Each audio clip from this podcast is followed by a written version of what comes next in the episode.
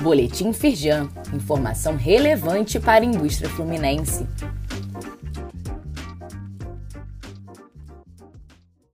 Edição de quarta-feira, 26 de outubro de 2022. Firjan comemora anúncio de projetos de infraestrutura que contemplam a Agenda Brasil 4.0. Entre eles está a concessão conjunta dos aeroportos Galeão e Santos Dumont e a conexão da malha ferroviária com Porto do Açu até Vitória. Luiz Césio Caetano, presidente em exercício da Firjan, avalia que esses são pontos em que a Firjan trabalha para tornar o Rio mais atrativo para as empresas. Saiba mais no site da Firjan. Manutenção da Selic em 13,75% é decisão acertada no momento, considera Firjan.